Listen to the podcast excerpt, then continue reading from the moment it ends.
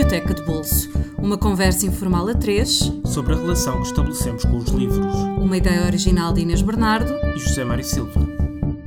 Olá, bem-vindos ao Biblioteca de Bolso, um podcast sobre os livros que nos marcam e a forma como os lemos. Esta semana recebemos Fernando Pinto Amaral. Nascido em 1960, abandonou a meio o curso de Medicina para estudar na Faculdade de Letras, onde ainda hoje é professor. Também ensaísta e tradutor, destacou-se como poeta e ficcionista. Entre 2009 e abril de 2017, foi comissário do Plano Nacional de Leitura. O seu livro mais recente é Manual de Cardiologia, editado pelo Dom Quixote no ano passado e vencedor do prémio PEN Clube Português de Poesia. Olá, Fernando, muito obrigada por teres aceitado o nosso convite. Obrigado, eu. Bem-vindo. Vamos começar pelo, pela paixão do jovem Werther. Exatamente. um livro que, que gerou grandes paixões gerou também. Grandes paixões e que há quem diga mais suicídios que o fim dos Beatles. Sim, sim, gerou mesmo suicídios. É que este livro foi um caso, é daqueles casos, uh, uh, marcou-me imenso. Foi um livro que eu já li. Ah, se não estou em erro, pelo menos três vezes que eu possa identificar. Se calhar ainda li alguma pelo meio de que não me lembro, o que é mau sinal, é porque nessa altura não estaria. Não não, no livro. Exatamente, não estaria muito focado no livro. Um, ou em diagonal, às vezes para qualquer coisa que quisesse ir ver. Pode ser que tenha lido uma vez no meio, mas lembro-me claramente que eu li três vezes. Li quando era muito jovem, com 19 anos, naquele ano entre o ano. quando estava a começar o curso de medicina em que estava realmente naquela fase de análise profunda do eu, aquela coisa muito existente, Raul Brandão, muito... Começavas a ter muito... a dúvida sobre se querias sim, sim, sim, estava, mudar para, para Estava já nessa, nesse processo e li-o realmente muito jovem, mas de facto, hoje posso dizer isso sem grande risco de errar, eu aos 19, 20 anos não me apercebi de, de, de, tudo, de tudo aquilo que é a profundidade deste livro e o modo como este livro desce ou sobe também conforme a perspectiva. Aquilo que nós podemos chamar o enigma, os mistérios da alma humana, o que tu queres dizer. E não me apercebi disso. Depois li aquela vez que me parece que foi talvez a leitura mais Aliás, se consideramos, eu li quatro vezes mesmo, na realidade. Porque depois li-o, já tinha 26, 27 anos, numa fase em que realmente estava muito mais amadurecido, estudei a vida do Goethe e já sabia imenso sobre as circunstâncias do livro, o que é que motivou o livro, a menina por quem ele se apaixonou na realidade, porque isto é uma história que já vou contar, uh, uh, tem, é autobiográfico, tem, tem elementos autobiográficos. Depois li uma terceira vez, há uns 4, 5 anos, por, eh, porque estava apaixonado por uma pessoa e voltei a entrar na onda do Werther e li-o muito recentemente, agora há muito pouco tempo, isto sem ser um teaser para o espetáculo, mas nós estamos a montar com um conjunto de jovens atores uma adaptação para teatro que eu próprio também depois fiz a partir deste, deste livro e que vai em 2018, ali entre janeiro e fevereiro, depois será anunciado. Ah, a partir do Werther. Esta última, trabalho, esta trabalho. última leitura já foi de trabalho, já foi uma, mas foi apesar de tudo uma releitura que já não li o livro há uns 4, 5 anos uhum. uh, e, e, e lê-se. E um livro deste, eu acho que um bom livro nos, nos lê. Nós lemos o livro, mas ele também nos lê sempre de maneiras diferentes. Isto é, se não estivermos a ler o livro, enfim, de meses a meses, mas, mas se deixarmos passar uns anos e a nossa vida for evoluindo, porque evolui, conhecemos outras pessoas, a vida vai mudando, e se deixarmos passar, mesmo desta última vez eu li-o em 2012 e agora em 17, já foram 5 anos, apesar de tudo, já mudou alguma coisa. Portanto, muda, muda sempre. Já não és o mesmo. Também. Não, não, não, não sou, não sou. Claro que a diferença é maior em são aos 20 e tal, e aos tais 19 20, que eu aí, sinceramente, era mais por causa da história romântica e tal, mas não, não, não me apercebi de facto do, do da, da, profundidade que o livro, que o livro tinha. Uh, agora, é um livro que de facto, uh, que o Goethe escreve muito jovem, Uh, com, com 20 e poucos anos, uh, em, em, em, situação de saída de um amor que ele teve por uma menina chamada Charlotte Buff, que era uh, provavelmente muito bonita. Há poucos retratos dela, os retratos que há são retratos da época, muito estilizados, que nós não sabemos muito bem avaliar, mas sim, seria bonitinha. Mas o amor tem estas coisas. É, estava. Sim, não, é, não era assim uma. Sim, oh, Zé Mário, não era assim aquela beleza que, que, se vê nos retratos. Ai, que mulher lindíssima. Não era. Mas, mas foi uma paixão, de facto, avassaladora, que, que o Goethe, mesmo o Goethe, estou a falar do, do autor.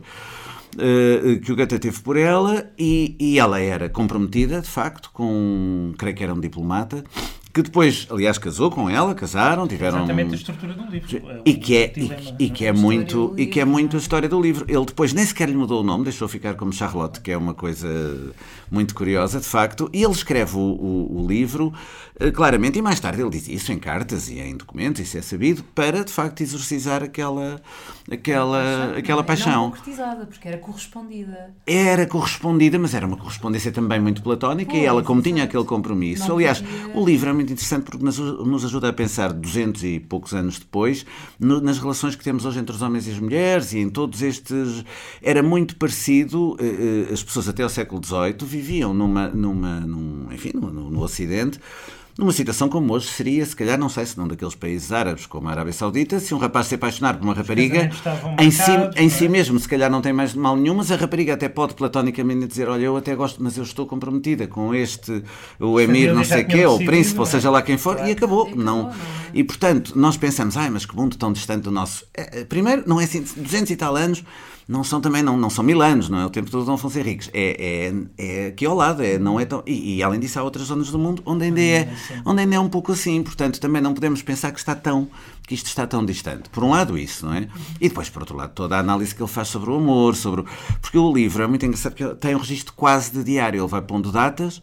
E, e vai pondo as datas, sei lá, 28 de julho, eh, as entradas do livro, eh, ele arranja um estratagema in- que é inteligente, de facto, nessa altura, que é projeta a voz dele na personagem, que é o que é o hum, ele, que é o Werther, inventa aquele nome, pronto, Werther, o nome existe, aliás é o nome de uns caramelos, passa publicidade, é, é. Passa publicidade, Exato. E, e, e, de facto o nome existe e depois inventa um Guilherme, que é o Wilhelm, que é o, que é o amigo dele, a quem ele dirige as cartas. Ora, aquelas cartas, evidentemente, aí é que é uma maneira dele, dele de facto eh, extravasar aquilo que sente. Não são cartas para ela, ele fala sempre dela na terceira pessoa. Ah, eu estou a pensar nela, ela foi não sei aonde, ela aparece na terceira pessoa. E o que nós, o que nós percebemos é a montagem dele através das cartas, a relação dele com o Guilherme. Pronto, estou, estou a traduzir, é o Wilhelm. Nesta tradução da Teresa Ceruia na Relógio d'Água, ela não traduziu, porque hoje em dia nós não, em geral, não traduzimos, deixamos ficar o Wilhelm. Os espanhóis é que traduzem os nomes todos. E, e- mas nós antigamente traduzíamos, as traduções antigas por, por O iam. Leão Tolstói. Exato. Leão Tolstói. Leão. Tolstói. E as, e, as, e as personagens eram traduzidas também. Também, também, e, e, portanto, aqui ainda há traduções antigas que dizem o Guilherme, etc., como sendo o amigo. Mas este Guilherme, ou Willem, como que- queiramos chamar, de facto é muito bom para, para ouvir porque é uma estratégia que ele usa para que seja, no fundo, o leitor. O leitor está, a- a- ele está a partilhar com o leitor aquilo que, aquilo que sente. E em vez de ser apenas aquele registro do diário, um pouco adolescente, ah, estou aqui a escrever para a gaveta, ou neste caso, na nossa época, é escrever para um blog que pouca gente lê, ou para. Não, então nesse caso está eh, a escrever para um amigo e nós, e curiosamente, eh, e isso, nisso também é muito inteligente, o Goethe, o Goethe realmente era um, era um, era, Um gênio. é um gênio, é um gênio. Ele logo aos 20 e poucos anos arranja aquela estratégia para quê? Porque a- com as próprias cartas nós vamos delineando a própria personagem do amigo, isto é, chegamos ao fim do livro e, embora ele nunca seja muito definido como personagem, mas acaba por se definir bastante e aquele amigo nós percebemos que é um tipo muito mais sensato, mais ponderado, mais, enfim, que tem uma visão da vida eh, eh, no sentido de Controla melhor as emoções. Exato, é? de lhe dizer calma, eh, vê lá e tal, mesmo que ele não diga nada, nós nunca vemos o amigo falar, mas pelas cartas do Werther percebemos porque o Werther vai-lhe dizendo: Ah, eu sei que tu me dizes para não sei quê, mas isso é bom dizer, mas portanto nós pressentimos a resposta do amigo, mas nunca vemos as cartas, as cartas do. Nos projetar, nós projetamos no amigo. Podemos, exato, e isso é que é muito interessante. Se formos seres, enfim, em circunstâncias, de, eu diria em 90% ou 95% da nossa vida, projetarmos no amigo. Depois De há vez assim, em quando somos Werther, não é? Exato. Depois há assim uns seres, há assim uns seres um pouco mais eh, ou, ou, ou eles próprios diferentes, ou então nós, mas em certas circunstâncias muito estranhas e mais intensas da nossa vida, podemos nos projetar no Werther. Eh, Que foi o que aconteceu para chegar lá? Foi o que aconteceu eh, naquela altura a muitos jovens que realmente leram o livro. O livro foi traduzido em vários países da Europa, eh, nas principais línguas europeias do final do século XVIII, no início do romantismo. Isto ainda não é bem, é o pré-romantismo, mas já havia um clima, digamos, propício. E foi traduzido em italiano, francês, eh, sueco, inglês, enfim, nas, nas línguas nórdicas, no inglês, no francês, no italiano, no neerlandês, em espanhol, português, mais tarde, já, já bastante mais tarde. Eh, e, e, e, de facto, e, de facto teve um impacto extraordinário, porque houve mesmo miúdos, miúdos eu digo agora porque eu já passei dos 50, mas não levem a mal, as 20 tal pessoas, anos, 20 e tal anos, são adultos, claro, e com emoções muito intensas e muito profundas muitas vezes, mas houve realmente muitos jovens de 20 e tal anos que, reconhecendo-se na figura do, Goethe, do, do Werther, perdão, o imitavam mesmo. A maneira dele vestir, havia uma indumentária típica do, do, do Werther, com, com um colete, penso que amarelado, uma camisa, um casaco azul, enfim, uma série de, de, de traços característicos que depois eles imitavam, mas se fosse só imitação por aí, tudo bem. Um trendsetter. Mas é claramente um trendsetter, claramente, claramente, claramente. E depois imitaram, chegaram a imitar o, o, o suicídio, porque o suicídio nós sabemos que é um comportamento imitado, isto é, e por isso é que, é que não, enfim, teoricamente não se deveriam dar muitas notícias de suicídios. há, ainda há hoje um código tácito de ética jornalística de não propagandear os suicídios. Quando há ditaduras, no tempo do Estado Novo, por exemplo, era proibido dar certo- notícias de certos suicídios, para que as pessoas não se não, não, não tivessem, não lhes desse a ideia, digamos Aliás, assim. há cha- o chamado efeito Werther, que é cunhado por este Werther, que Exato. é essa onda de suicídios. eh, O efeito, o efeito Werther continua até aos nossos dias, isto é, eu, de outra maneira, não em relação ao Werther, mas quando nós eh, encontramos eh, figuras, como agora os nossos jovens, tenho uma filha com 20 anos e nós todos sabemos isso, eh, os, esta geração jovem, mas as nossas também, as várias gerações, desde que existe adolescência emancipada, música rock, etc., porque isso também é uma coisa do século XX, a partir dos anos 50, digamos, depois há toda uma figura, há toda uma galeria de figuras do, ro- do rock, como o Jim Morrison, o Ian Curtis, o Kurt Cobain, etc., que se suicidam ou que de tal maneira têm comportamentos autodestrutivos que acabam por conduzir à morte ali aos 20 e tal anos, e é óbvio que isso também é um efeito de. Suicidou-se mesmo. Suicidam-se, alguns suicidam-se mesmo. E portanto, seja um suicídio mesmo voluntário, seja um comportamento que é de tal maneira destrutivo que é para, para que, é, que vai dar aí, eh, há esse, essa ideia de cópia, essa ideia de imitação. E portanto, no fundo, é, uma, é um livro que nos permite. Eu estou a dizer isto que já é a minha leitura hoje, que passei dos Exato, 50. Isto é, há, há- há muitas leituras do Werther. Há uma leitura aos 20 que se pode ter por aquela pessoa por quem nos apaixonamos e a seguir nos atiramos da ribanceira. Ou aos 30, ou aos 30 ou aos 40. Mas depois ou... Metaforicamente ou literalmente. Ou literalmente, Eh, e, e- não, e- e depois é um livro que tem imensas lições, porque é um livro que, mesmo com a minha idade, quando o leio, eh, há esta análise sobre o suicídio, há esta, esta, esta ideia de que, no fundo, todos nos imitamos uns aos outros, isto é, o, porque vê-se que o amigo está a tentar demovê-lo, mas que ele, realmente aquilo é mais forte do que ele. Há ali uma, uma- um ímpeto dos 20 anos que, que, ao mesmo tempo, é tocante, é comovente e é, e é assustador. E é assustador. Tem um, lado, tem um lado assustador. É um livro que, tantos anos depois, continua a, a- a ter esse efeito assustador. Mais ainda, tem um efeito de lição para todos nós, que é a grande lição da arte, julgo eu, que é, ou uma das grandes lições da arte quando a praticamos, de certo modo, ou quando escrevemos, que é nós podemos viver as coisas intensamente, mas há uma coisa que se chama sublimação, e se nós transformarmos isso em escrita, ou em teatro, ou em dança, ou em música, ou em no que quisermos, eh, eh, nós se calhar vamos conseguir um resultado melhor, mais, mais interessante para os outros, eh, e para nós também depois a médio prazo, do que através da, da vivência desse, dessa emoção tão intensa até a destruição. Faço-me entender? Isto é, porque o Goethe naquela altura teria a alternativa dele se suicidar. Em vez de se suicidar, escreveu o livro. Portanto, foi, foi, eh, suicidou-se por projeção. Ele acabou por se suicidar através do Werther. Mas, mas foi melhor assim, não é? Portanto, há um, há um lado de, há um lado de projeção nestas coisas que nós não devemos também escamotear. Isto é, não devemos pensar que a arte. Eu vou muitas vezes, vocês há bocado falaram do, do, do plano de leitura, e, e é óbvio que esteja no plano ou não, a leitura sempre me, me, me preocupou, e portanto, quando falo com jovens e quando se fala de experiências de leitura, etc., a leitura tem de provocar em nós qualquer coisa que realmente nos perturbe. Eu não acredito muito também, sinceramente, para, não, vou, vou, vou dizer exatamente o que penso. Naquela leitura, só, não acredito, isto é, acho, respeito quem o faça e tenho todo, têm todo o direito de fazer. Mas aquela leitura ali na esplanada para um tempo ameno, não sei o quê, pronto, a leitura como um entretenimento, para, para, para uma, co- como uma coisa agradável, para tornar a nossa vida mais agradável, apenas com essa finalidade, eu não, não acredito muito na leitura. Os grandes livros, ou seja, os livros que eu trago para aqui, mas o trazer para aqui, são os livros dos quais nós conversamos com os amigos e que nos Exatamente. apaixonam. São os livros que nos perturbam, ou são os filmes que nos perturbam. Vamos ver aquele filme e ficamos aí, pá, este filme eh, bateu, bateu, ou mexeu comigo, isto, pá, bolas. de pensar É, nisto, isto não é? é muito mais isso do que o filme, que também tem o direito, mas devemos, na- e para esse até podemos ver na televisão, para entreter, para não sei o quê, estamos ali, olha, foi, este filme é giro, vê-se bem e tal. Mas no dia seguinte nunca mais pensámos naquele filme na vida, nem pensámos naquele livro. Aqueles filmes que pensas a vida É, inteira. exatamente. Não, este livro. Sim, sim, sim. Eh, houve uns filmes efeitos, há um filme do Max Ophuls, nos anos 30, se não estou em erro, uma coisa, enfim, que não ficou muito para a história do cinema. Sim. E depois há. Eh, há, há, de facto, há um filme alemão relativamente recente, uh, para aí 2000 e qualquer coisa, já 8, 9, 10, por aí, que se chama também Werther, mas é um filme mesmo alemão-alemão, é muito engraçado, só com atores alemães, uma coisa muito alemã, uh, que eu nunca cheguei a ver na íntegra, está, há fragmentos do filme no, no YouTube, um, com atores alemães. Acho que o filme não estará mal, mas também não é, nenhum, não é nada de genial. Não é nada de genial. O, o filme reproduz eh, essencialmente o livro. Não, não tem, de facto, ali rasgos que um cineasta, ao pegar nisto, terá a ter. E depois há uma ópera muito conhecida, que é realmente, talvez, hoje em dia, se se procurar Werther, eh, eh, talvez a ópera seja ainda hoje, que é uma ópera do Massenet, que é realmente uma ópera muito boa e que tem sido muito posta em cena. Isso continua a ser. Talvez, talvez hoje o que seja mais, em termos de espetáculo, talvez seja de facto a ópera. Falando do cinema, podemos fazer aqui uma, uma, Uma passagem para para, o para o segundo livro, que é o Fanny Owen, da Agostina Peça Luís, que foi Uhum. adaptado pelo Manuel de Oliveira, o Francisca. não é? Exato. Que, aliás, foi escrito também já a pensar Exato, nessa relação mais ou menos. artística com, com o Manuel de Oliveira. É, é? demos um salto de dois séculos. Dois séculos. Exatamente. Mas há pontos de contacto. Ah, também é uma relação amorosa. Romântica, sim, sim, sim, sim, sim. O, o, o Fanny Owen é escrito pela Agostina em 79, depois o filme do Oliveira é de 81, 82, por aí. Eh, portanto, já mais ou menos há uns 30 anos.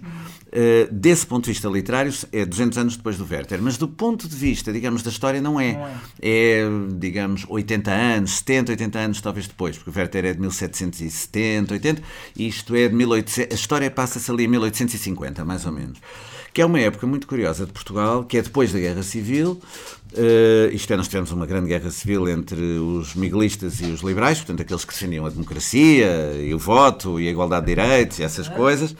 E E, os absolutistas? eh, e depois os absolutistas, que eram realmente os- o que nós chamaríamos hoje, e eram os reacionários, portanto, que defendiam eh, o poder absoluto do rei e que não devia haver eleições e que um regime absolutista, que hoje em dia nos poderá chocar, mas que ainda existe eh, em É uma alguns que ainda permanece. em algumas monarquias do mundo, não é? Se olharmos para, para alguns países do Golfo, para a Arábia Saudita, etc., são regimes absolutistas. Ainda agora houve uma purga de, de lá de uns príncipes, mas porque é o rei que manda, quer dizer, não, não há mais nada, não há eleições, não há nada disso. Portanto, eh, eh, havia- nesse, nesse rescaldo, houve um. Depois houve ali muitas revoluções e contra-revoluções, e há uma, uma época em que o Camilo, de facto, o Camilo entra na história.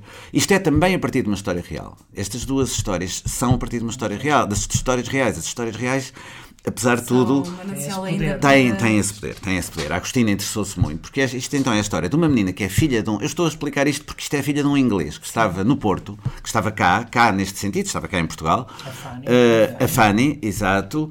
ehm, que era Francis- Maria Francisca da Rocha Owen, exato, é o nome completo, da Rocha da mãe, eh, que ele casou com uma portuguesa, era um coronel, se não estou em erro, não chegou a general, mas era coronel, era uma alta patente do exército que tinha vindo para o Porto, precisamente com os ingleses do Wellington, para, para combater os franceses, na, a seguir às invasões, etc. Eh, e, e era, tinha duas irmãs, era uma eh, Rita Owen e a Francisca Owen, e de facto eh, no Porto tinham aquela vida da sociedade burguesa do Porto, que nós estamos a imaginar em 1840, 1850, o Camilo jovem, Camilo bastante jovem, e depois esta figura, que é realmente aqui a figura verteriana, que é o José Augusto. Este José Augusto é uma figura estranhíssima. No filme é interpretado por um grande ator de que eu gosto muito, um abraço para ele se ele, se ele ouvir, que é o Diogo Dória, eh, que na altura tinha um tipo bastante, que ainda hoje tem um pouco, mas que tinha aquele lado realmente negro, assim, aquela voz e tal, e portanto tinha todo o todo o impacto para ser o tal herói negro, digamos, do romantismo eh, negro. E então o que é que acontece? Ele tem uma paixão que é classificada no, no livro, na linguagem do Camilo e da Agostina, como paixão funesta. Que é realmente, é já muito diferente. eh, Nós, comparando estes dois livros, é interessantíssimo porque podemos fazer uma análise de dois romantismos muito diferentes. Aquele ímpeto do Goethe no início e aquela paixão, de facto, sem reservas, que acaba no suicídio, mas que é toda ela muito intensa, e depois esta sociedade do Norte, daquela, do Douro, muito mais de certa maneira, aberta mas fechada. Isto é, há ali, uma, há ali zonas muito católica, eh, portanto, não protestante. É- é- é- há, há realmente diferenças fundamentais, sendo que o amor que os liga, eh, num- há, um- há aqui um lado funesto eh, muito interessante, porque realmente ele tem uma paixão por ela, o José Augusto pela, pela Fanny Owen. Depois gera-se aqui uma coisa muito engraçada, que é um pequeno triângulo amoroso com o Camilo Castelo Branco como participante. É uma hipótese que a Agostina coloca, mas que eu secundo totalmente, e qualquer conhecedor da história percebe que deve ter sido assim, porque o próprio Camilo escreveu um livro chamado Fanny e escreveu, tem uma recolha de, pequenas novelas que se chama No Bom Jesus do Monte, porque o Camilo escrevia imenso, estava sempre a escrever, e nessas pequeninas novelas de, ou contos, hoje em dia não chamam nem os contos, são maiores, são coisas de 20, 30 páginas por aí, mas enfim, contos largos que se chama No Bom Jesus do Monte, ele tem uma das, um, uma das secções, eh, é história também, outra vez contada pelo Camilo, da Fanny e do José Augusto. Portanto, o que é que a Agostina fez? A Agostina fez realmente, recolheu, ah, e há ainda diários do José Augusto dessa época que se conservaram com uma linguagem muito estranha, literariamente com algum valor, mas nem por isso, mas, mas muito interessantes, com imagens de vez em quando geniais, no meio de muita, de muito, uh, de muita palha, exato, no meio de muita coisa, ah, eu amo-te, estou Sim. aqui, sozinho, mas depois de vez em quando vem uma imagem ou outra que seria digna, de facto, vou dizer, do, dos surrealistas, quer dizer, coisas de uma imagética extraordinária. Uh, porque ele tinha realmente um desequilíbrio, de facto, o José Augusto tinha um desequilíbrio mental e no desequilíbrio mental às vezes encontramos esse género de coisa. A Agostina o que faz é, vai tecer com, com isso, que ela é habilíssima e escreve maravilhosamente. Para mim, é dos livros em que a Agostina atinge um, um dos pontos altos, e há outros, obviamente. Curiosamente, também passados no Douro, porque é sempre aquele universo dela. Depois disso, sei lá, o Val Abraão também gosto muito. Há, há, há livros, e que também foi adaptado ao cinema, há realmente livros da Agostina que são uh, O Cão que Sonha. Há, há, livros que nunca mais acaba. A Agostina uh, uh, não vai escrever mais nada, nós sabemos que ela não vai escrever mais, mas o que ela escreveu já, já chega para alimentar uma, uma, uma, uma vida inteira de, de leituras. Quer dizer, é, de leitores. Sim, sim, sim. E, e, e, portanto, o livro realmente marcou-me marcou imenso. O filme marcou-me imenso. Eu estava numa época da minha vida em que estava muito, tinha 20 anos, 21 anos quando vi o filme, 20, 21, 20 para 21, lá está, estava, estava precisamente. E o, o livro, e a leitura do livro, e a, o visionamento do filme, o facto de ter visto o filme e ter lido o livro ao mesmo tempo e ter penetrado um bocadinho naquele universo, uh, isto foi uma coisa que eu nunca disse em público, mas que vou dizer pela primeira vez, realmente foi isso também, foi talvez o fator fundamental e uma, e uma, e uma situação passional, sim, da minha vida, que curiosamente também tem a ver com o livro e o filme, uh, curiosamente, uh, fizeram com que eu mudasse de curso de, de, de, de, medicina para letras. Ou seja, eu mudei de curso, eu mudei a minha vida por causa de um filme e de um livro. Isto é verdade. Aconteceu. Uh, só o posso dizer agora calmamente, porque olho para trás e tal, Sim. mas na altura não, não diria. Mas foi o que aconteceu. E, portanto, é realmente um, um livro e um filme com um impacto muito grandes. O livro tem, ganha. Pronto. Mudou a tua vida. Sim, mudou literalmente, mudou literalmente, mudou literalmente. E o, o livro, e, o livro realmente tem uma densidade maior. O filme é muito bonito, as imagens são maravilhosas uh, os diálogos, etc., que são da Agostina, mas do ponto de vista, de facto, do impacto, o livro depois fica a repercutir-se em nós de outra, de outra maneira, não é? De outra maneira. Tempo, e durante mais tempo, e voltamos a ele, etc. Eh, não, provavelmente é uma coisa geracional, provavelmente agora aos miúdos eu, eu dou-me muito como pessoas de 20 anos, por causa da minha filha e não só, e, e, e vejo que nos, nas pessoas de 20 anos, 25, provavelmente o cérebro e a maneira de lidar com os filmes e com os livros vai ser diferente do que eu lidava. Porque nós olhávamos para um livro, reparem, não havia internet, não havia e-book, não havia nada, só havia o livro em papel. Não, e havia filmes, claro, na televisão e no cinema, mas que nós não podíamos controlar a bel prazer num computador, não podíamos andar para trás e para a frente como fazemos agora. Portanto, o que é que acontece? No livro, eh, tu voltas para trás, voltas para a frente, queres ler aquele diálogo, estás ali com o livro ao pé de ti, tens, entras no livro de outra maneira. O filme, eu fui vê-lo algumas vezes ao cinema, depois mais tarde vi o filme na televisão, fiquei com uma cópia do filme, claro, pode-se ter o filme em DVD, mas, mas há um lado no, nos filmes que hoje existe na net, que tu estás sempre a ir lá, podes ir para trás, para a frente, tu controlas aquilo completamente à tua medida. Que é uma coisa que na altura não se podia fazer. E, portanto, queres, é, dia, portanto o ir ver o filme era um havia ali um ritual no ir ver o filme. O filme tem um impacto realmente muito forte, mas tem um impacto naqueles momentos. E depois fica ali durante um tempo e depois vai passando. Enquanto que o livro está sempre connosco. A história em si é fabulosa, porque eu ainda não expliquei o triângulo. O triângulo, não vou dar spoilers, sim, no, sim. Werther, no Werther é muito fácil e não há muito spoiler para dar, porque o Werther é. O Werther, o Werther sabemos que ele não fez. Sabemos que acaba como acaba, não é? Agora, aqui eu não vou dizer o fim, não vou dizer nada disso. Vou deixar mesmo. Até porque o livro foi reeditado. Eu queria aconselhar as pessoas a comprarem o livro. O livro está nas livrarias. Uh, o livro está nas livrarias, chama-se Fanny Owen, tem um belo prefácio da Hélia Correia uh, e, portanto, penso que é realmente um ótimo, um, é um ótimo livro para as pessoas lerem. E achas que é uma uh, boa porta de entrada para, para, para a Agostina? Eu, eu julgo que sim, julgo que é uma excelente porta de entrada. Aqui para nós, mesmo em termos de programas escolares, seria uma melhor porta de entrada aos 17 anos, aos 16, do que a Sibila. Porque a Sibila tem uma construção e aquela personagem que aquele matriarcado, aquela coisa, tudo aquilo para jovens atuais de 17 anos, parece, parecer-me muito mais adequada a Fanny Allen, que aliás é uma história ultra romântica, que, que, teria algum perigo deles também se envolverem em paixões ultra românticas, quiçá, quiçá, mas certamente Mas os despertaria. acontecem, já acontece. Exatamente. E lá está. despertá-los-ia muito mais para a leitura. Penso que os iria despertar muito mais para a leitura a, a, a Fanny Allen do que a Sibyl.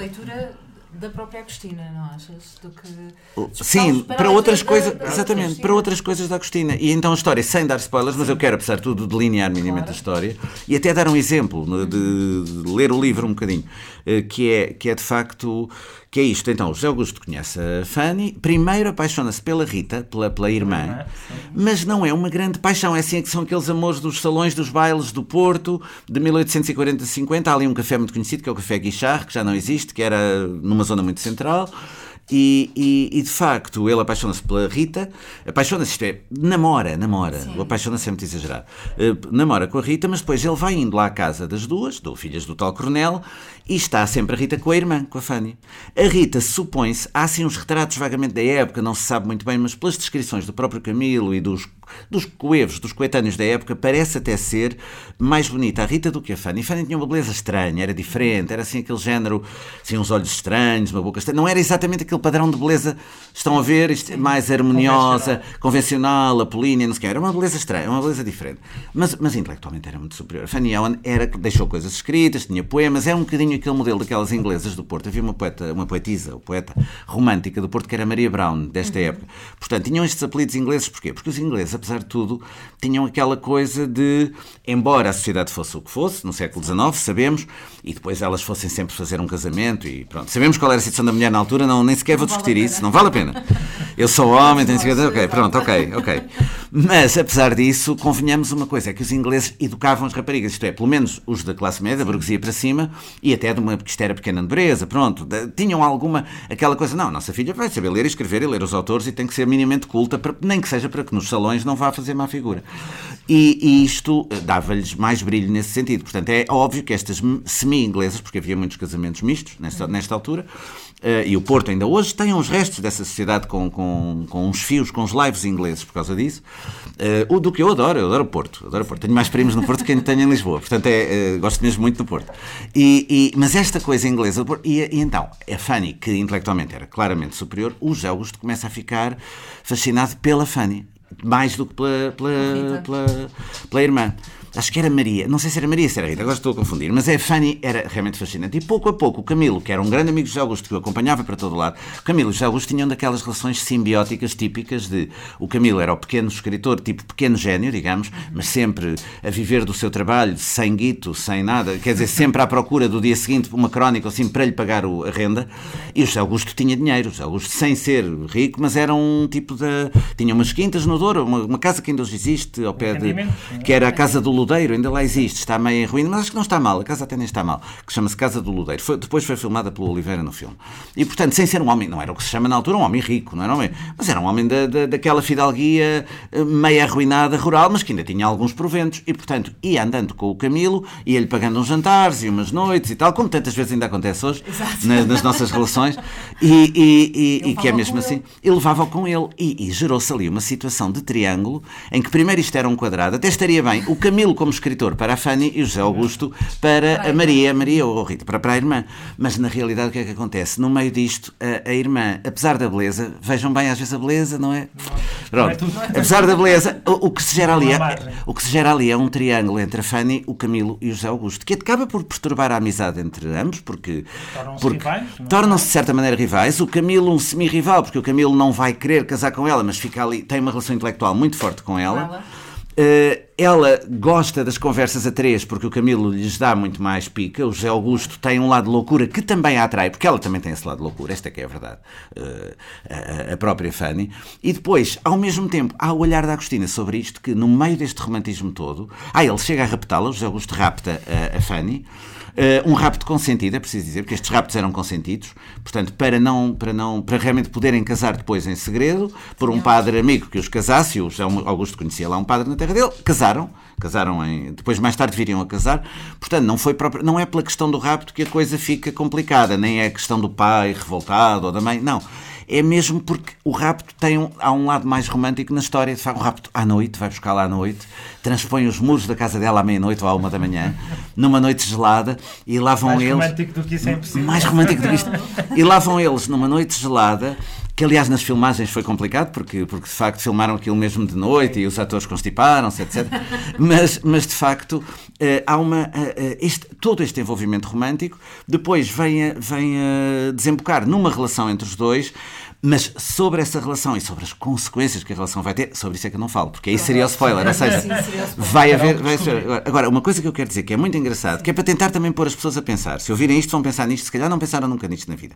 Que é, eh, uma, um- no meio deste ambiente todo romântico, há, há uma conversa entre o Camilo e o José Augusto que eu acho que define imenso toda as visões do mundo que se podem ter sobre o amor.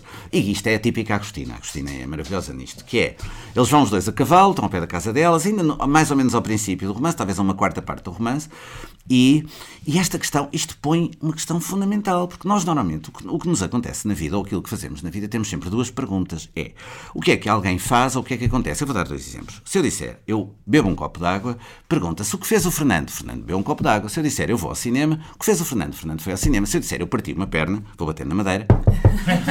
Se eu, se eu disser eu parti uma perna, não se diz o que fez o Fernando, diz o quê? O que aconteceu ao Fernando. Partiu uma perna. Normalmente são coisas más, também pode ser coisas boas. Eu ganhei o Euro Milhões, por exemplo, que não é verdade. Mas não vou bater na madeira. Mas se disser eu ganhei Euro Milhões, também não se diz o que fez o Fernando, que é estúpido. O que aconteceu ao Fernando? Eh, ganhou Euro Milhões. Agora, há uma pergunta, ouçam só esta pergunta, não vamos fazer comentários. É, estão eles a falar um com o outro, olham para as raparigas, lá em casa elas não estão a vê-los, e um pergunta para o outro. Um pergunta ao outro. Ah, elas, não sei o quê, não sei o quê depois. E se nos apaixonássemos? Pergunta é com ponto de interrogação. E se nos apaixonássemos? Como quem pergunta, e se fôssemos jantar fora? E se fôssemos amanhã não sei o quê? Ou seja, como se isto fosse uma decisão consciente. Nesta pergunta está imenso. Porque normalmente, ainda hoje, e eu deixo esta pergunta a quem ouvir o podcast, isto é, quando alguém se apaixona por alguém, o que é que se pergunta? Eh, o que fez, sei lá, o João, pronto, estou a inventar. O que fez o João? O João apaixonou-se pela Maria ou o que aconteceu ao João? O João apaixonou-se pela Maria. Nesta pergunta está toda uma visão do mundo. Ou seja, se lhe perguntarmos o que fez ao João, João casou com a Maria. Isso tem que se fazer, é um ato de vontade, não é? Às vezes não, às vezes o casamento. não. Às vezes o casamento. O que, aco- aconteceu Exato. João? o que aconteceu ao João? O João casou com a Maria. Aí é mais complicado. Mas enfim, normalmente há aquela pergunta, diz, "Ah, ah", mas pronto, enfim. Essa pergunta é para evitar isto. Mas, mas, mas, mas, enfim. Mas portanto, mas nesta pergunta, reparem, está toda uma visão do mundo. Porque ao mesmo tempo é a Agostina a desconstruir o romantismo. Nós sabemos que na visão romântica é, claro, eles não poderiam É perguntar. inevitável, É estavam inevitável. destinados a encontrar-se. Estavam destinados a encontrar-se. A paixão é sempre mais forte. E não é uma escolha. Aqui há ali uma escolha, há ali uma escolha. E esta é uma, é uma coisa central nas nossas vidas. Isto é, em qualquer idade, em qualquer fase da nossa vida, quando nos juntamos com alguém, separamos, decidimos. nós, será escolha, não será escolha? A, a visão muito romântica, é, não, não é uma escolha, eu tinha de a conhecer, ou de o conhecer, ou está, aconteceu e tal. Aquela outra visão diz, não, não, isto de facto, eu tive de optar, não, eu escolhi. Se calhar, no fundo, no fundo, nós escolhemos mais do que pensamos, mas gostamos de pensar que não escolhemos tanto como isso. Ou seja, são questões fundamentais que estão no romance a toda hora. Isto foi só um exemplo de que eu me lembro de cor, porque é daqueles que nunca mais esquece. Mas há conversas entre eles e há diálogo e há fantásticos. Portanto, é um livro em relação ao qual eu julgo que qualquer é, é qualquer pessoa poderá realmente lê-lo, mesmo neste sentido sobre, sobre o ser humano, etc. Mesmo que não se prenda só à história propriamente romântica. Exato, que é daquelas histórias funestas. Pronto, não vou, não vou, não vou realmente Já fazer. calculamos que é capaz não acabar bem. Não, Acabar- não vai acabar bem. Vamos passar para o último livro, que é de poesia, e tu fizeste questão de trazer um livro. Eu fiz questão, eu fiz, já agora queria dizer isto também, é sempre mesmo en passant, são 20 segundos, mas também queria dizer, cheguei a pensar também em teatro, eh, gosto muito da gaivota do Chekhov, fica recomendada. Há muita coisa que eu ainda hoje continuo a, a reler de autores que ficaram no repertório de teatro. Que, é- que são fundamentais. O Chekhov é um deles, o Chekhov é assim daquelas coisas. O, sim, chegámos a pensar também em Shakespeare, mas são autores que já são também muito escolhidos. Agora há um, por acaso, que foi, foi redescoberto neste espetáculo que está ali do Sopro no Teatro Ana Maria, que é o António Patrício, de que eu gosto muito. E, portanto, se encontrarem alguma coisa do António. E também Recomendamos recomendamos o sopro. Exato, exatamente. Aproveitamos para recomendar o Sopro e, e o António Patrício, que é um autor ali do final do século XIX, princípio do século XX, que nós tivemos, que foi assim um pouco que nós tivemos de chamado de decadentismo. São aqui, assim aquelas figuras aquelas rainhas loucas, aquelas coisas. Nós nunca tivemos muito isso na nossa literatura, mas tivemos alguma coisa. E o António Patrício é o melhor, é o melhor representante dessa, dessa corrente. E, é um, e, é um, e de facto tem coisas geniais. Tem coisas geniais. Há uma conversa dele entre Judas e Cristo, quando a sombra de, de, de Cristo aparece a Judas, etc. Coisas maravilhosas. E neste espetáculo está o Diniz e Isabel, que é o rei Dom Diniz e a Rainha Santa Isabel. Enfim, é, é teatro, sem dúvida, mas poesia, pronto, poesia, não é? E então trago poesia. Alexandre. Uh, Alexandre O'Neill, exatamente, a poesia completa do, do Alexandre O'Neill, que está disponível com a edição da Maria Antónia Oliveira, a grande estudiosa de O'Neill, que aproveito para recomendar tem uma biografia do Alexandre O'Neill, excelente. Como há muito poucas biografias feitas assim, dá para conhecer aquele homem de muitos e variados ângulos. Uh, e, e e, de facto é, é, é uma poesia que me continua a fascinar. Eu podia ter trazido outras, outros poetas, mas depois também pensei, de facto, em relação aos dois livros que eu tinha escolhido, quer o Werther, quer a Fanny Owen, que são duas histórias românticas, duas histórias muito fortes, muito intensas, em que o amor, o amor e a morte, e de facto aquilo que é extremo em nós, que é intenso, que nos leva para esses lugares, está muito presente. Trazer um poeta também que fosse para essa zona, eh, embora o O'Neill também tenha essa zona, mas eu achei que o O'Neill é um bom. Há aqui um bom. Há um efeito de alguma acidez, de algum tempero, de algum anti. não é? Para, Para- contrapor um para bocadinho. equilibrar. É, e sobretudo até pelo facto de ser um poeta, porque as pessoas associam muito a poesia. Ai, a poesia tem de ser aquele lirismo sempre total. que nos vamos- Claro que a poesia tem isso, mas a poesia pode ser tudo, não é? Nós podemos fazer poesia sobre. Não há limites para a poesia. E o O'Neill, um dos Explorou muito, muitos dos limites. explorou, exato, o O'Neill explorou, o O'Neill vai buscar uma linguagem perfeitamente do cotidiano, da- da- das, das, das pastelarias, dos cafés de Lisboa, dos velhos no banco do jardim, das- da- de tudo aquilo que era a, sua Lisboa. Depois, além disso, é um amor por Lisboa, é um- são os retratos de Lisboa, já falámos aqui do Porto, a Fanny Owen e a Agostina, de facto, e o Douro e o Porto, está, já foi aqui falado. E eu, volto a dizer, tenho mais família, assim, em, em termos de números de primos, provavelmente até mais no, no Porto do que em Lisboa, e portanto, e eu adoro o Porto cada vez que lá vou. Mas, mas pronto, mas Lisboa é a cidade onde eu vivo, sou de Lisboa, é a cidade onde eu vivo, e, e o O'Neill, há escritores como o O'Neill, como o Cardoso Pires, que retratam Lisboa de uma maneira, e os poemas do O'Neill em Lisboa e a partir de figuras, figuras humanas de Lisboa, não é só paisagem, é mesmo o humano, na sua fragilidade, na sua aquelas pequenas coisas, os pequenos tiques, aquelas eh, coisinhas aparentemente mesquinhas do cotidiano, às quais nós normalmente não damos importância porque não lhes damos dignidade poética. O O'Neill pega naquilo, transforma, disso um poema, faz disso um poema e poemas eh, fantásticos, de, de- de- Também com tem um lado lúdico, não é? De brincar com a linguagem. tem um lado lúdico e tem um lado. Ele consegue brincar com a linguagem. Ai sim, com a linguagem. Ele tem sequências de poemas, aquele só com a pontuação, com a Sim, vírgula, é com os travessões, com os dois pontos, com a. Esse é extraordinário. Esses, tem essas sequências que são extraordinárias. O O'Neill tinha uma invenção, uma capacidade de imaginação aplicada às palavras que muito poucos poetas, sinceramente, conseguiram ter depois dele e antes dele também poucos tinham. Isto é, pegar nas palavras com imaginação, brincar com elas, jogar com elas como se joga Transformá-las,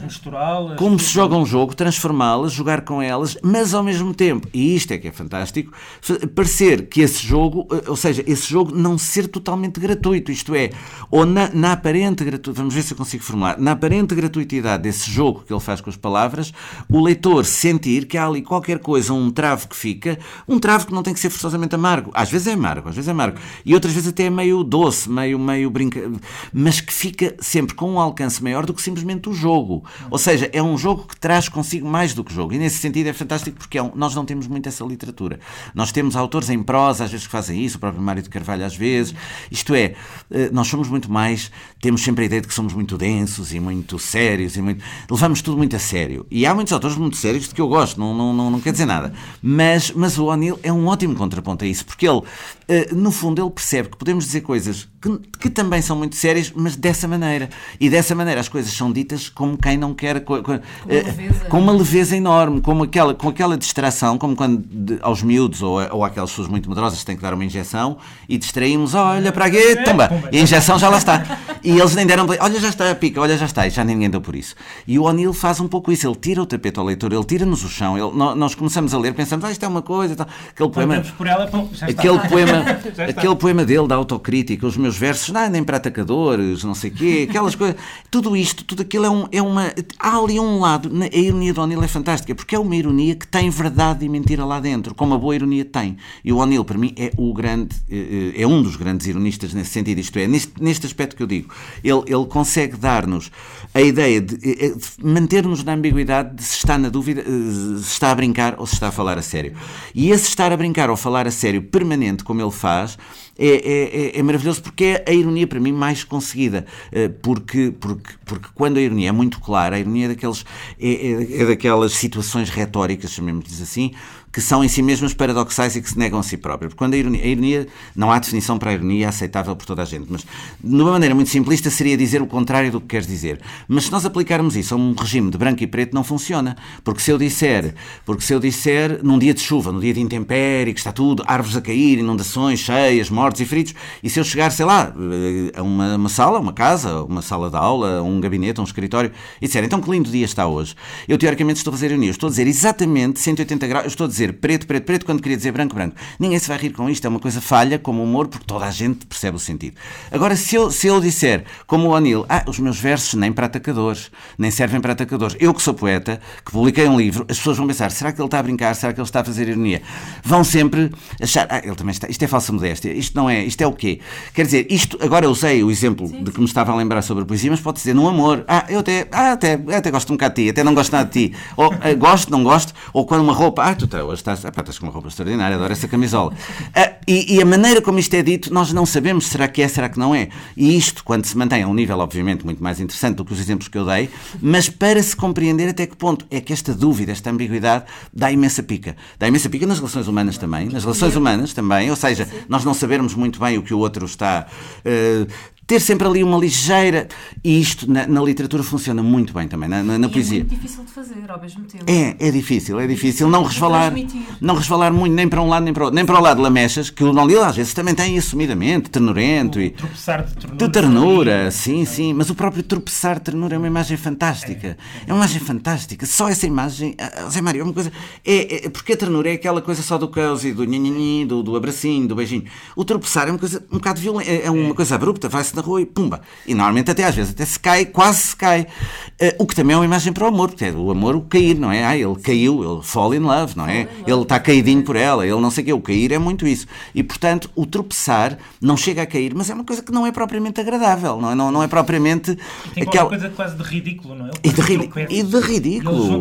E, que tem. A ternura. E a ternura, mas a ternura tem isso. A ternura tem isso. A ternura, o, o, a grande arte está, e que é difícil, quer na literatura, quer na vida, desculpem, na vida também, também. muito, que é vencer o ridículo da ternura, que são aqueles parzinhos de apaixonados que estão sempre aos beijinhos e que normalmente, em geral na sociedade, isso já diz bem como está a sociedade, eh, provocam uma certa. Há assim alguns lives de inveja, mas depois muita.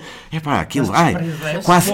Ai, credo, virem a já chega, como quem diz, ai, ai, pá, mas no fundo tomaram eles, mas, mas há, ali uma, há ali uma zona de, de, alguma, de algum desconforto, se quiserem, com isso. Sim. E o O'Neill maneja muito bem isso, quer no amor, quer na, no, no, ridículo do cotidiano, da idade, aquelas figuras que ele pega em Lisboa de pessoas já com idade, os velhotes, as velhotas, tudo, tudo. E, e, e depois, realmente, poemas extraordinários, poemas extraordinários, aquele poema sobre os olhos, a meu favor, tenho o verde secreto dos teus olhos. Esses, esses poemas, o Adeus Português, o, a autocrítica, que eu estive a reler no outro dia em casa de uma pessoa que é muito especial para mim, e eu estive a reler a autocrítica, e que esse poema que eu disse, dos versos nem para atacadores, e depois, ai, a poesia que se tem é a vidinha, mas a vidinha, não sei. São, são este, mesmo esta ideia da vidinha. Há aqui uma crítica à vidinha à portuguesa, aquela coisa comezinha, então estão a ver no meio do Estado Novo, aquela coisa muito cinzenta. Portugal aí já mudou bastante. Mas mesmo assim, eh, o cotidiano tem sempre este lado de vidinha, quer queiramos, quer não. E, e de facto, está precisamente no contraponto a isso. Foi por isso, olha, agora estou a pensar, juro, pela primeira vez, não tinha, quando escolhi o O'Neill não tinha pensado.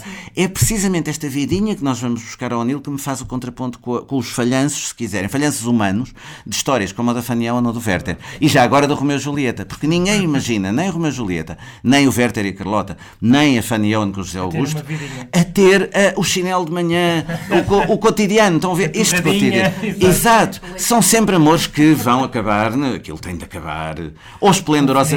Com, sim, tem, tem de ter ali um outro fim. Agora, a, a coisa do cotidiano, aquelas pequenas ter, misérias, mas ternuras, e ternurentas misérias e miseráveis ternuras. Os, os tropeços do cotidiano, nós não imaginamos esses pares amorosos a, a, terem, não é? E, portanto, são histórias muito diferentes. O Anil vai buscar esse, esse cotidiano, uh, que naquele caso não se pôde concretizar, porque o poema era para a Nora Mitrani, ela foi para fora, e, portanto, realmente aí. Também há, é uma história de amor. Há, há, há tam, também há elementos trágicos no Anil, claro que há elementos trágicos na vida. Quem, se tivesse cá a Maria Antónia Oliveira, ela falaria disso certamente melhor do que eu. Mas, mas há elementos de, de trágico na vida do O'Neill. Mas de qualquer modo, há muito elemento da Lisboa, do cotidiano, que é um grande. que de facto serve de, de realmente clave de Fá ou de contraponto para, o, para, para aquelas histórias românticas que eu, que eu trouxe para aqui e que não, a vida não é constituída também só por essas histórias. A, a arte está em articular essas histórias com as outras do cotidiano e descobrir no cotidiano elementos que nos façam, apesar de tudo, ter essa ternura sem tropeçar demasiadas vezes. Mas o tropeçar também é bom. O tropeçar também é bom. Nós vamos regressar. Tropeçar daqui para fora. Vamos tropeçar daqui para fora, regressar à nossa vidinha. Vamos recordar que a Paixão do Jovem Werther de Gotha tem várias edições, que vão dos 11 aos 16 euros. O Fernando aconselha a tradução da Relógio da Água. Sim, sim, sim. Fanion de Cristina Bessa Luís está a ser completamente reeditada, a obra da, da Cristina está a ser completamente reeditada pela Relógio d'Água, Fanion já está disponível também, uh, está em promoção, aliás, no site da editora por 15,30€ e Poesias Completas de Alexandre O'Neill, disponível na Síria Alvim por cerca de 26€. euros. Para a semana estaremos de volta com mais um episódio, até lá sigam-nos nas redes sociais, em facebook.com barra biblioteca de bolso e ouçam-nos através do SoundCloud, do iTunes, não se esqueçam de passar pelo iTunes e dar-nos umas estrelinhas e deixar recomendações, opiniões, críticas, sugestões. Na Rádio Online Rádio Lisboa também nos podem ouvir. Portanto, muito obrigada por teres vindo. Muito obrigado. Obrigado eu. Eu não dei pelo tempo. e os nossos ouvintes, de certeza que também, Também não, não. porque nós também tivemos de fazer um esforço para olhar para o relógio. E para quem nos ouve, até para a semana. Boa vidinha até lá e com um novo convidado. Até para a semana.